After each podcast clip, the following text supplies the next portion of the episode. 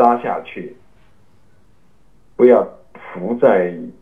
语言思维的层面上，不要在语言思维的层面里面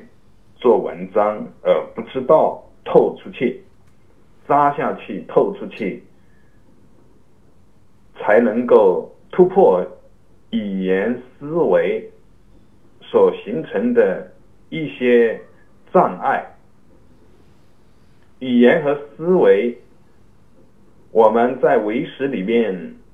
有几次的在强调名、相、分别、政治、真如，语言是其中之一。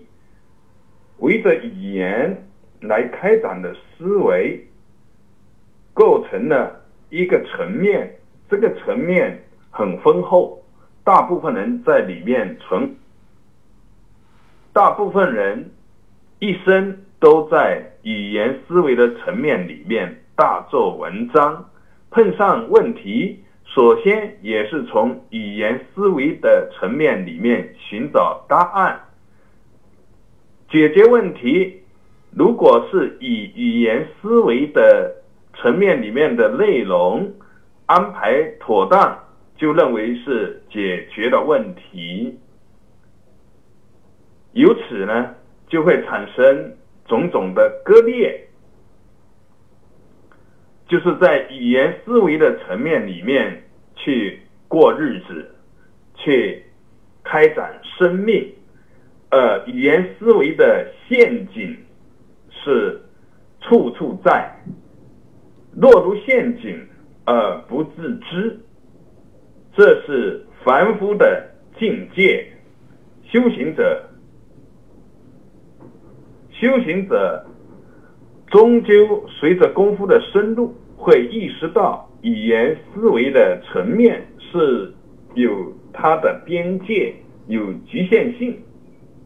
随着自己定境的深入，语言思维会脱落，而出现限量。所证的味道，